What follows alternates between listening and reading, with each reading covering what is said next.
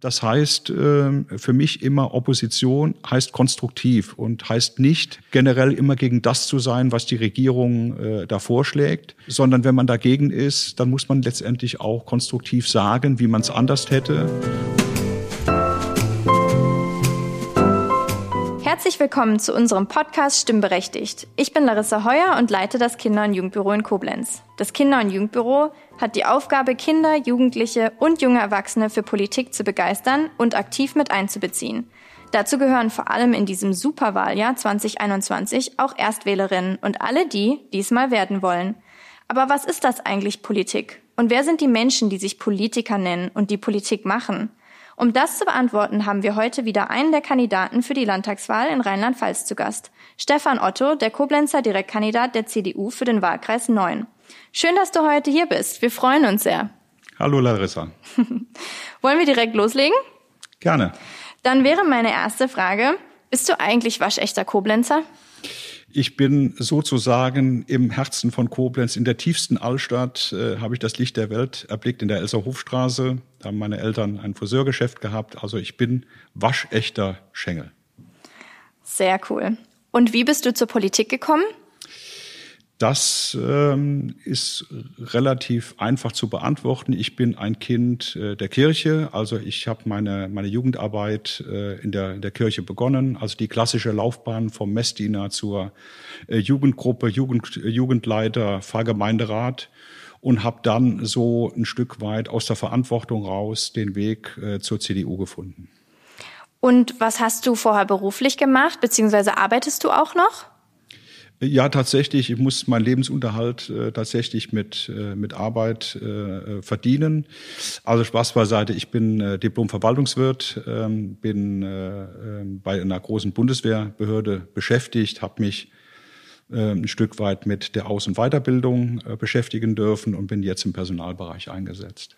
Das ist doch bestimmt total anstrengend, oder? Politiker sein und auch noch arbeiten und auch noch Wahlkampf. Ähm, ja, es ist im Moment eine nicht nur spannende Zeit, sondern auch sehr intensive Zeit. Aber äh, auch im Vorfeld, ich bin ja äh, von Hause aus aus der Kommunalpolitik kommend, äh, ist diese Doppelbelastung, wenn man so will, äh, schon ähm, ein Stück weit bei mir bekannt. Okay, aber was isst du eigentlich so am liebsten während einer stressigen Wahlkampftour? Was ich am liebsten esse. Also ich habe ein Riesenglück, dass meine Frau eine exzellente Köchin ist. Und insofern, äh, wir, wir essen und trinken beide gerne, gerne äh, gut. Äh, ähm, und äh, insofern empfinde ich, wenn so ein Wahlkampftag mal zu Ende ist, ist äh, immer ein Stück weit als Belohnung, wenn meine Frau gut gekocht hat. Ja, das kann ich auf jeden Fall verstehen. Und du hast jetzt gerade gesagt, dass du eigentlich schon sehr, sehr früh auch engagiert warst. Ähm, wie alt warst du denn, als das so losging? Also Messdiener ist ja jetzt noch sehr jung, aber tatsächlich auch politisches Engagement und Interesse? Also ich glaube, so ein, so ein entscheidender Step äh, in dieser Entwicklung war gewesen, ich bin mit 16 ähm, in den Pfarrgemeinderat in St. Castor gewählt worden. Das war so der Jugendvertreter. Das war zu der Zeit überhaupt noch nicht üblich gewesen, dass man in so ein Mitbestimmungsgremium ähm, reingewählt wurde. Und das hat dann Lust auf mehr gemacht. Und wenn du jetzt sagst, du hast mit 16 angefangen, wie stehst du dann zum Wahlrecht ab 16? Ähm, auch da äh, muss ich sagen, das war so ein, so ein Thema gewesen was auch bei uns zu Hause, ich habe zwei erwachsene Kinder, äh, wo ich dann immer ein Stück weit auch ähm, in die jüngere Generation mal, mal reinhöre. Und äh, ich bin zu der Überzeugung gekommen, äh, das sage ich auch äh, ganz unumwunden, ich äh, halte nichts davon. Ich halte nichts davon nicht, weil ich den jungen Leuten etwas vorenthalten will, sondern ich glaube, dass man, wenn man so einen Schritt geht, auch bedenken muss, dann muss man auch ähm, in, in, der, in der rechtlichen Bewertung eines solchen Handelns ähm, gewisse Dinge ändern. Also Grundgesetz ändern. Man muss das aktive und passive Wahlrecht dann auch entsprechend auf 16 anpassen. Ähm, das äh, wären Hürden, wo ich im Moment nicht sehe, dass diese ohne weiteres genommen werden. Und das gilt dann auch für alle Ebenen, also Bund, Länder und Kommunen. Also ich würde, weil das, ich sag mal, von der, von der Grundlage her äh, müssten wir ja äh, uns Gedanken machen, wie wir im, im Grundgesetz damit mit umgehen. Also mit, auch mit der, mit der Frage, äh, ab welchem Alter, also nicht nur wann darf ich wählen, sondern ähm, ab welchem Alter darf ich denn öffentliche Ämter äh, dann auch begleiten. Also das wäre ja dann äh, auch die Möglichkeit, wenn ich wählen darf, auch gewählt werden zu dürfen und zu können. Das sind Fragen, die für mich im jetzigen, äh, zum jetzigen Zeitpunkt überhaupt noch nicht zu Ende gedacht sind in der, in der Konsequenz. Also immer so der Aufschrei, ich möchte jetzt etwas haben für eine, für eine bestimmte Sache, wäre mir zu kurz gesprungen. Okay, so und jetzt möchtest du, möchte deine Partei in den Landtag? Ja, also meine Partei ist ja schon im Landtag ver vertreten. Äh, wir möchten es äh, natürlich äh, dieses Mal auch vielleicht mit ein paar Abgeordneten mehr im Landtag schaffen. Ich äh, ähm, trete da erstmalig an im Wahlkreis 9 äh, für meine Partei und ja, bin halt auch gespannt, wie es dann letztendlich am 14. März ausgeht. Die CDU war ja nun viele Jahre in der Opposition. Da stellt sich für mich natürlich auch die Frage, wie fühlt sich das an? Beziehungsweise was bedeutet das? Und was für eine besondere Verantwortung trägt man da in der Opposition? Also vom Verständnis her, also man kann es, ich gehöre noch zu einer, zu einer Generation, die 1988 ähm, ähm, diesen legendären Satz von Bernhard Vogel hier in der Rhein-Mosel-Halle miterleben durfte, Gott schütze Rheinland-Pfalz. Und äh, dann war es dann äh, 91 mit der Herrlichkeit der CDU vorbei. Äh, die SPD hat äh, ähm, die CDU abgelöst in der Regierungsverantwortung. Äh, und insofern sind ja viele, viele Wählerinnen und Wähler oder gerade die Erstwähler kennen ja nichts anderes. Und äh, insoweit äh, hat man natürlich auch eine Verantwortung in der Opposition, ganz klar. Ähm, das heißt ähm, für mich immer Opposition heißt konstruktiv und heißt nicht generell immer gegen das zu sein, was die Regierung da vorschlägt, sondern wenn man dagegen ist, dann muss man letztendlich auch konstruktiv sagen, wie man es anders hätte und wie es denn umsetzbar wäre. Also das äh, eine bedingt äh, das andere. Ja, das verstehe ich. Und wenn du jetzt gewählt wirst, was ist dein wichtigstes Ziel für die kommende Legislaturperiode? Also wenn es nur eine Sache gäbe, die du tatsächlich erreichen könntest, was wäre das? Ich glaube, dass äh, wir ähm, viel aufgewendet haben mit der Aussage, die Straßenausbaubeiträge abzuschaffen. Das ist vielleicht jetzt auch für die jungen Leute kein spannendes Thema, aber es ist etwas, was jeden in Rheinland-Pfalz trifft. Und die Aussage der CDU ist, diese Straßenausbaubeiträge abzuschaffen. Und ich glaube, dass wir ähm, an dem Punkt am ehesten äh, in der Lage wären, das umzusetzen. Okay, also das ist eine sehr realistische Einschätzung und ich denke, das werden unsere Zuhörerinnen auch zu schätzen wissen. Dann gehen wir jetzt zur nächsten Frage. Das Konzept des bedingungslosen Grundeinkommens wabert ja jetzt schon eine Weile äh, durch einige Parlamente und ist auch in der Gesellschaft ein Thema. Wenn wir uns jetzt angucken, wie viele Kinder auch immer noch in Rheinland-Pfalz in Armut aufwachsen, wie viele ähm, auch junge Obdachlose es hier in Koblenz mittlerweile gibt. Also ich habe mir dazu mal die Wohnungsnotfallstatistik durchgeschaut, die sich seit 2017 eigentlich nicht wirklich verändert hat. Also die Zusammensetzung ist relativ ähnlich und da sind extrem viele Minderjährige erfasst. Also wie erklärst du dir das und was könnte die Landespolitik da tun und wäre das bedingungslose Grundeinkommen eine Lösung? Also ich will es jetzt mal in der Fragestellung ein Stück weit sortieren. Wenn wir die Diskussion, und die ist ja allenthalben im, im, im Bund, äh, auch von Landespolitik, von der Landespolitik bis runter in die Kommunalpolitik geführt worden, ähm, ähm, die Frage des, des Grundeinkommens. Und ich, ich glaube, es besteht eine, eine große Übereinkunft darüber, dass man sagen muss, wir müssen eine gewisse, eine gewisse Basis finden, wie wir ähm, ähm, in, in, einer sozial, in, in einer sozialen Gesellschaft ähm, einen, einen, einen Modus finden, wo sich jeder, äh, ich sag mal, ernähren kann und jeder auch ein, die Grundbedürfnisse befriedigen kann. Ich glaube, die Diskussion, die sich am Ende des Tages, äh, wo sich die, wo sich die Reibungsverluste hochpotenzieren, ist, dass die eine Seite sagt, das ist unabhängig der persönlichen Voraussetzungen, also dieses bedingungslose Grundeinkommen.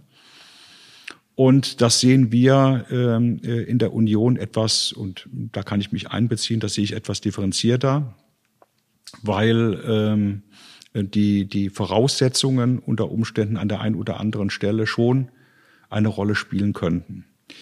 Die Kinderarmut ist äh, oder dieses, dieses Sozialgefälle, gerade bei, bei jüngeren Menschen, bei, bei Obdachlosen, ähm, das pauschal beantworten zu können. Ich glaube, äh, es ist immer wichtig zu erkennen, da stecken ja auch immer Schicksale dahinter.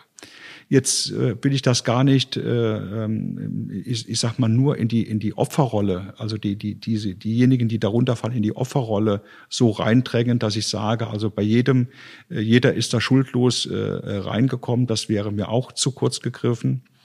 Aber ich glaube, dass wir, äh, um diesen Bereich nachhaltig an, angehen zu müssen, schauen müssen, dass wir die Ursachen äh, da ein Stück weit äh, bekämpfen. Ähm, das heißt, äh, wir müssen uns anschauen, ähm, viele, viele dieser, diese, dieses Personenkreises kommen vielleicht aus, aus einem sozialen Umfeld, wo wir schauen müssen als Politik, ist die, äh, sind die Quartiere, wo sich vielleicht so eine Konzentration auf, äh, äh, auftut, ist das, ist diese Durchmischung, stimmt das da noch? Ähm, oft ähm, spielen da auch, auch Faktoren, also nicht nur, aber auch Faktoren wie Migrationshintergründe eine, eine Rolle.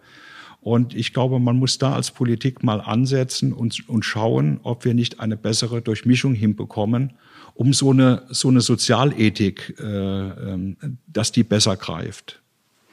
Verstehe.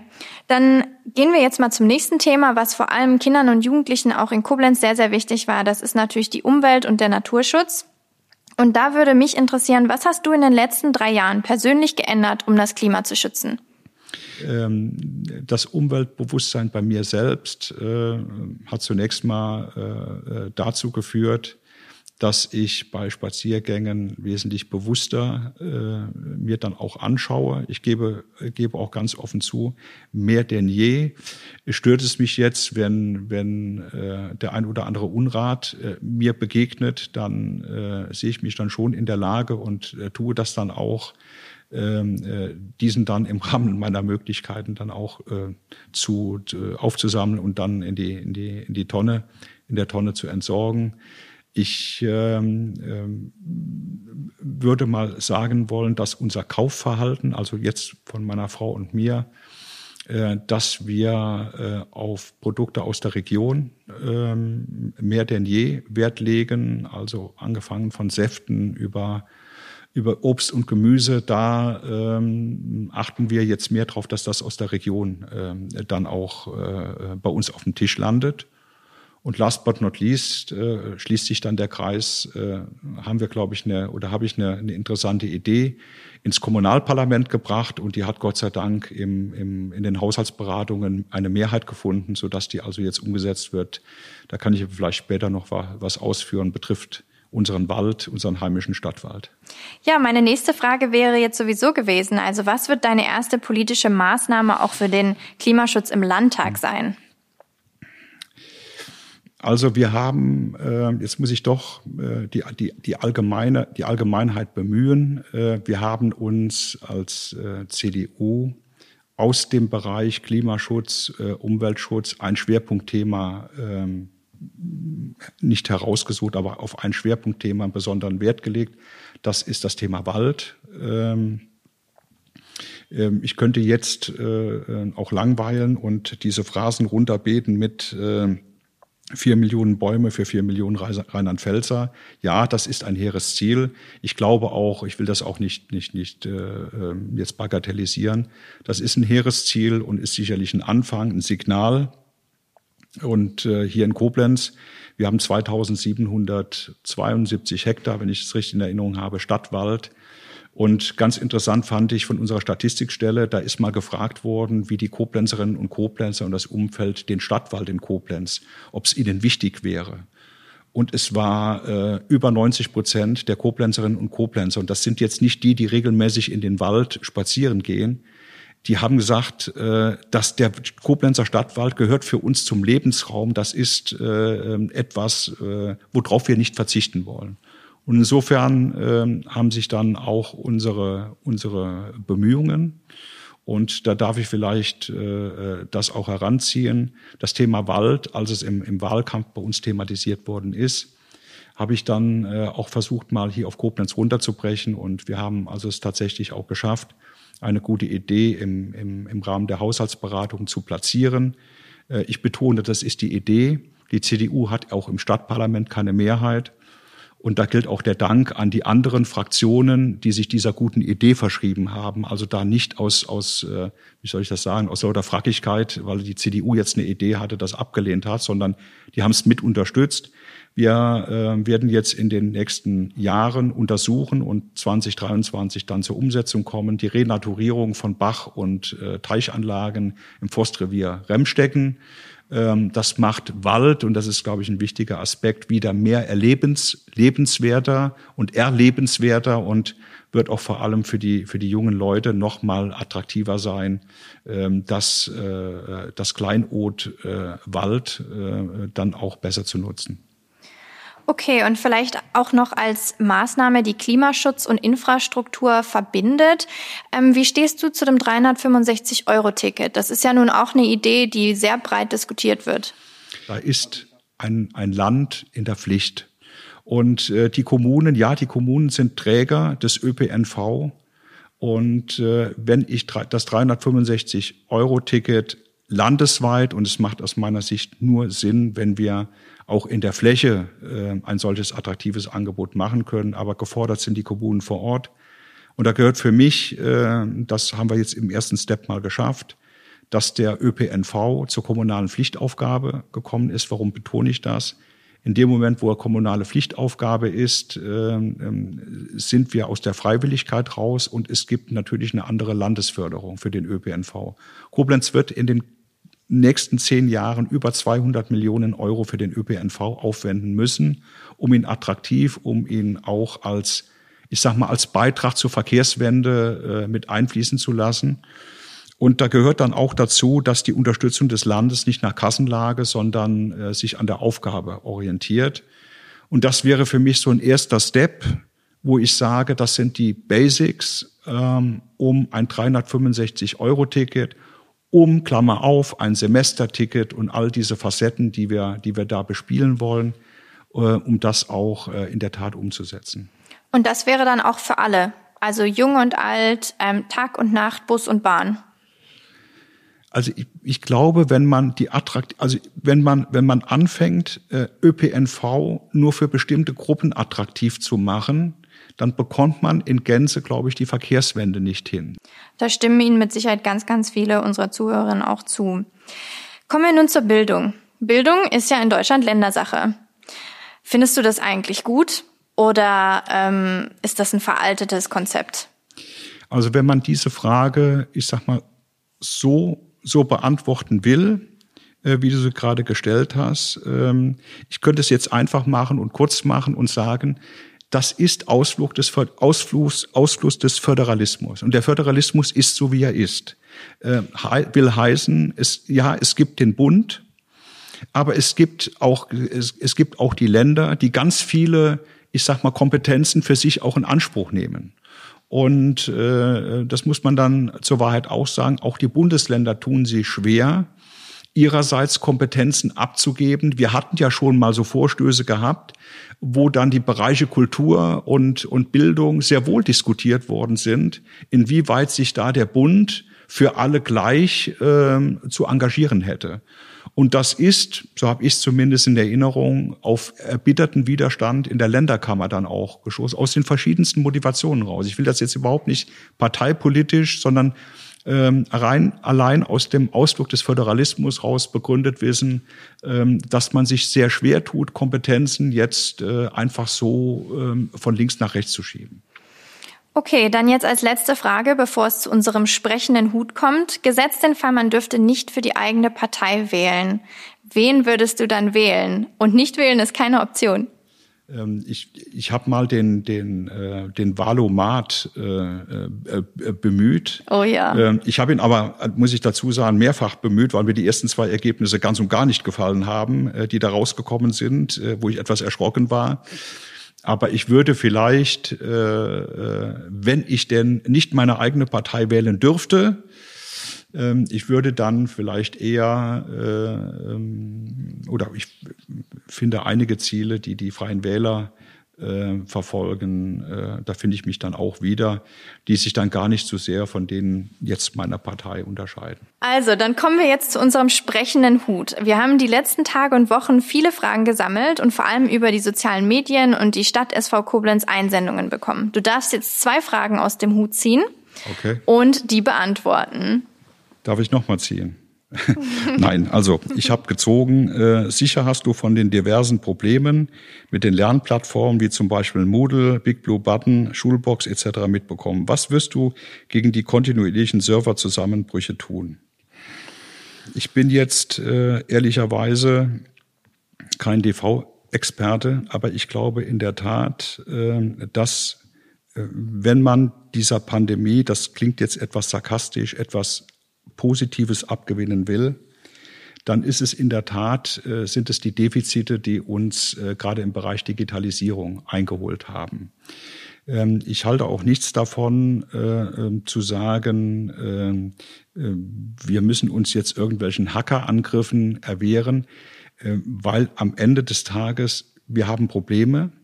Und wenn ich es jetzt runterbreche auf Koblenz, ist es eigentlich ein Unding, dass wir immer noch Stadtteile haben, die keinen Breitbandanschluss äh, haben. Ich finde in dem Zusammenhang ist erstmal wichtig, dass wir den Glasfaserausbau, ähm, äh, dass wir den jetzt als nächstes äh, in der Fläche einfach auch äh, ähm, so ähm, auf den Weg bringen, äh, dass eben genau diese Geschichten hier nicht, nicht passieren. Ich glaube, in dem Zusammenhang wird ein guter Gradmesser sein ähm, der Digitalpakt Schule, der bis 2024 auch hier in Koblenz umgesetzt wird. Millionenbeträge können hier Koblenz nach vorne bringen, gerade in der, in der Digitalisierung. Gut, dann darfst du jetzt noch eine zweite Frage ziehen.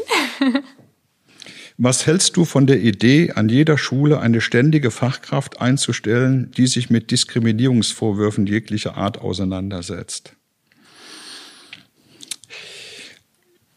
ich weiß jetzt nicht an der Stelle, ob ich es jetzt richtig verstanden, die Intention der Frage richtig verstanden habe. Aber ich glaube, ähm, dass es wichtig wäre, dass man beispielsweise äh, einen Ansatz findet im Ausbau, in der Beibehaltung und im Ausbau der Schulsozialarbeit. Weil ich glaube, dass nicht nur Diskriminierung ein Problem an einer Schule sein kann, sondern da spielen vielleicht auch Faktoren wie, ähm, wie äh, also der Migrationshintergrund, äh, je nachdem, wie durchmischt eine, eine Schule ist, eine Rolle. Ich glaube aber auch, und wir haben es ja eben angesprochen, dass ähm, Probleme von zu Hause äh, mit in die Schule gebracht werden.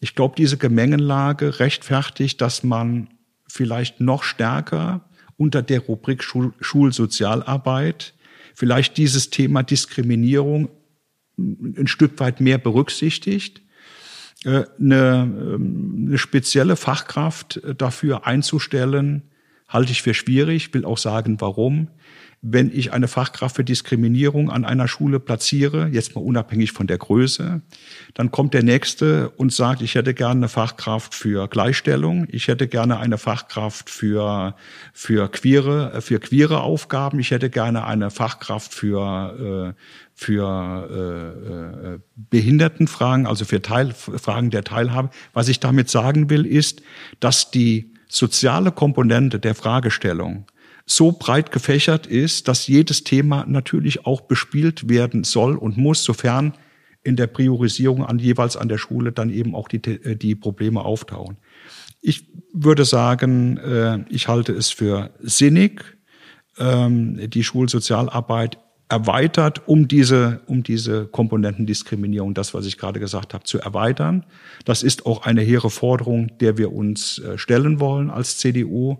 Und das ist sicherlich auch äh, ein Punkt, die ich als Sozialsprecher meiner Fraktion hier im Stadtparlament auch mit nach Mainz nehmen, nehmen würde, um äh, da auch äh, mit Nachdruck für eine, für eine Änderung oder für eine Aufwertung zu sorgen. Dann hast du es jetzt fast geschafft. Jetzt geht es ähm, zu unserer Entweder-oder-Fragerunde und einfach ganz intuitiv mit Entweder-oder antworten. Also, Frühaufsteher oder Langschläfer? Oh, Langschläfer.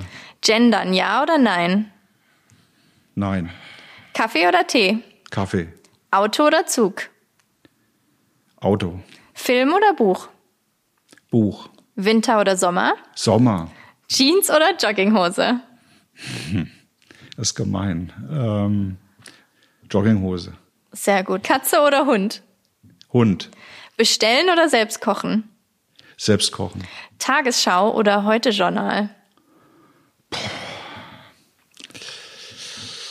Journal? Heute Journal. Ostsee oder Nordsee? Ostsee. Aldi oder Lidl? Aldi. Radio oder Fernsehen? Fernsehen. Botox oder Falten? Falten. Snickers oder Milky Way? Milky Way. Birkenstock oder Turnschuhe?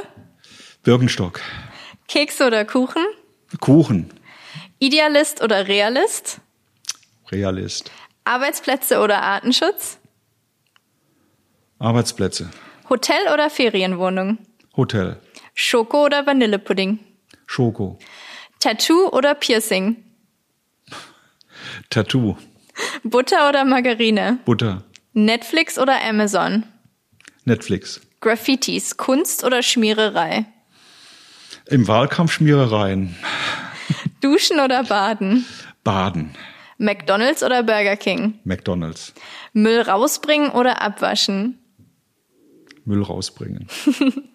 Dann sind wir jetzt durch und ich bedanke mich ganz herzlich, dass du da warst und alles auch so ehrlich beantwortet hast.